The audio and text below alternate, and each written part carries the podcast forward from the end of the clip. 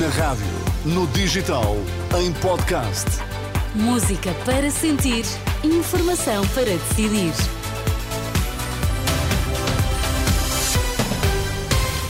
Informação para decidir. Anabela, o que é que temos de saber a esta hora?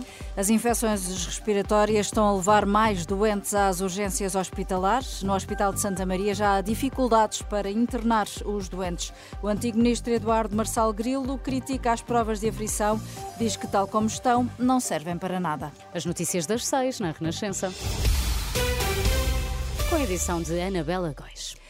O Hospital de Santa Maria, em Lisboa, já está a ter dificuldades para conseguir camas para internar os doentes que chegam às urgências, em causa o aumento do afluxo de utentes com queixas respiratórias e com gripe. À Renascença, o diretor da urgência do hospital, João Gouveia, indica que a maioria dos casos são gripe A, mas sem gravidade, ou seja, sem necessidade de cuidados intensivos. Temos alguns doentes eh, mais graves, mas ainda não com indicação de intensivos direto. Sim, ainda na última semana estive a falar com os colegas de Infeto e da, e da PPCIR, portanto, do controle de infecção do hospital, e segundo eles a atividade gripal estava habitual para a época do ano. Só que a atividade habitual para a época do ano é uma atividade alta e, ainda, e provavelmente ainda vai aumentar no, em janeiro. Problemas dos internamentos que tenho dificuldade de, de, internar doentes, que há muito poucas vagas neste momento no hospital. Portanto, tenho vários doentes a aguardar internamento no, no serviço de urgência. O problema é se nós continuarmos a ter esta afluência tão grande, não sei como é que, mas pronto. João Gouveia, o diretor da urgência do Hospital de Santa Maria, em declarações à Renascença, já em Espanha, face ao aumento de casos de gripe e Covid-19, o Ministério da Saúde recomendou o uso de máscara e a realização de teletrabalho. Ainda estão a ser transferidos para o Hospital Senhor do Bonfim, do Grupo Trofa, em Vila do Conde, os 27 doentes que estavam internados na ala psiquiátrica do Hospital de Penafiel, que hoje ficou destruída na sequência de um incêndio. Fonte oficial do Centro Hospitalar do Tâmega e Sousa diz à Renascença que o processo vai ficar concluído durante o dia de hoje. A Polícia Judiciária está, entretanto, a investigar as causas deste fogo e numa publicação na rede social Facebook, o Centro Hospitalar dá conta de elevados danos nas instalações e equipamentos que vão tornar inoperacional o serviço de psiquiatria durante os próximos dias ou mesmo semanas. Augusto Santos Silva acusa a Procuradora-Geral da República de ter uma cultura pouco democrática. O Presidente da Assembleia da República lamenta as posições de Lucília Gago na Operação Influencer. Numa entrevista à Antena 3, ao programa Não Podias, desta vez tendo como mote Não Podias Discordar, o dirigente do PS defende que discordar tem de ser a resposta a esta abordagem do Ministério Público. A questão da discordância e da liberdade de discordância é uma questão atualíssima. E eu vou dar um exemplo atualíssimo polémico quanto baste para ser atualíssimo. Nos últimos dias, várias pessoas, incluindo eu próprio, têm discordado da forma como o Ministério Público eh, interveio publicamente a propósito de certos processos. Não interessa quais os processos. E a resposta da mais alta autoridade do Ministério Público tem sido: estão a atacar o Ministério Público. Isto é uma cultura pouco democrática. E estou a deixar um pequeno silêncio para toda a gente para encaixar Como é que se lida com essa cultura? Com mais democracia, discordando mais, uhum. discordando mais. As críticas de Augusto Santos Silva, a Procuradora-Geral da República, na sequência da Operação Influencer que levou à queda do governo. E continuamos a ouvir reações aos resultados das provas da frição, aos alunos dos segundo, quinto e oitavo anos que hoje foram conhecidos. Se Eduardo Marçal Grilo considera que as provas de aflição, tal como estão desenhadas, não servem para nada, são completamente inúteis. O antigo Ministro da Educação sublinha que ele próprio, há 30 anos, defendia a solução, mas reconhece agora que nem os alunos, nem os pais ou até os professores atribuem qualquer tipo de valor a estas provas. Tudo seria diferente, admite Marçal Grilo, em entrevista à Renascença, se, por exemplo, contassem com uma percentagem simbólica para a classificação.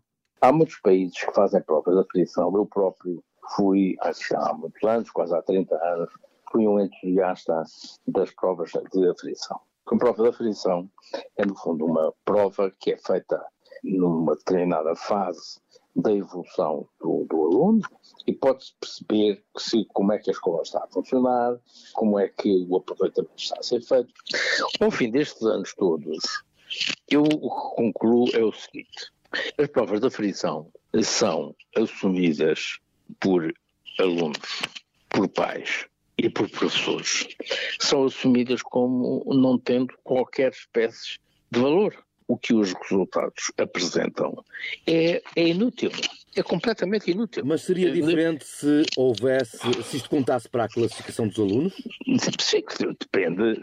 Eu outro dia, aliás, referia que as provas de aferição podiam ter uma, uma, uma porcentagem nem que fosse uma coisa simbólica, 20% ou 12% ou qualquer coisa desse tipo contado para, para, a nota final. Porque assim, para... sendo, assim sendo, os alunos uh, Tal como não está, não interessa nenhum e os próprios pais não têm interesse, ou os professores, como dizia. Não, ninguém tem, ninguém tem.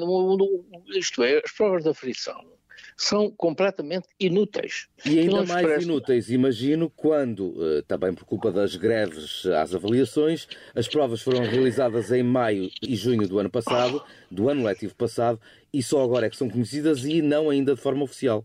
Pior ainda, quer dizer, se, se as provas vêm, digamos, Como é ano. revelar uma situação com meses ou anos de atraso, então é que não tem interesse nenhum, porque o, o, o interesse de, de, de provas que se façam é as escolas e os professores poderem refletir sobre. E isto pode, tudo isto se pode fazer com aquilo que eu chamaria com seriedade. Agora, tal como neste momento está, ao fim destes anos todos, não serve rigorosamente para nada. Acho que há experiência suficiente para se dizer o seguinte: faça-se uma reflexão sobre isto, porque tal como está, não serve. O antigo ministro da Educação, Eduardo Marçal Grilo, ouvido pelo jornalista Pedro Mesquita, muito crítico das provas de aflição. Os resultados hoje divulgados pelo Diário de Notícias mostram uh, que são desastrosos os resultados destas provas que foram feitas pelos alunos do segundo, quinto e oitavo ano. O secretário-geral do PCP critica António Costa por não ter assumido responsabilidades políticas pelo problema no país durante a mensagem de Natal, depois de visitar o Conselho Português para os Refugiados, Paulo Raimundo disse que o governo desperdiçou a maioria absoluta e o excedente orçamental que podiam ter melhorado a vida dos portugueses, desde a saúde até à educação. Podemos dizer que aquilo que o Sr. Primeiro-Ministro reconheceu é uma evidência. Que há muito para fazer, há, não há dúvida nenhuma. Olha, há que aumentar os salários, há que aumentar as pensões, há que responder ao problema do, do Serviço Nacional de Saúde fixar profissionais, há que responder a um problema que ainda agora aqui se sublinhou de grande dimensão, que é todas as dificuldades de acesso à habitação. Ficou tanta coisa por dizer, mas ficou, sabe que eu acho que ficou acima de tudo o assumir de responsabilidades também, do ponto de vista político. É, não se pode dizer que há muita coisa por fazer como se de um momento para o outro não houvesse ninguém que tivesse tido nas mãos a capacidade de resolver os problemas. Partido Socialista, maioria absoluta, maioria do governo, maioria na Assembleia, condições financeiras, excedente orçamental, com tudo isso, perdeu, desperdiçou dois anos do nosso, do nosso, das nossas vidas porque não abriu nenhum caminho novo. Só agravou os caminhos velhos. Esse foi o problema. O secretário-geral do PCP, esta tarde na Bobadela, a reagir à última mensagem de Natal de António Costa como primeiro-ministro. E Portugal, Filipa, vai ter uma participação inédita no próximo Dakar, que decorre no início do ano na Arábia Saudita. A maior competição de todo o terreno do mundo vai contar pela primeira vez com carros alimentados a hidrogênio. Ah. E é uma empresa de leiria que vai estrear uma estação portátil de hidrogênio. Consegue abastecer hum, todo o tipo de veículos num curto espaço de tempo. Olha, são boas notícias, sim. São, Deviam era ser todos, dar cartas, não é? Todos a hidrogênio um dia. Pode é um sonho. sim, vamos ver. Oito minutos depois das seis, toda a informação sempre atualizada em rr.pt.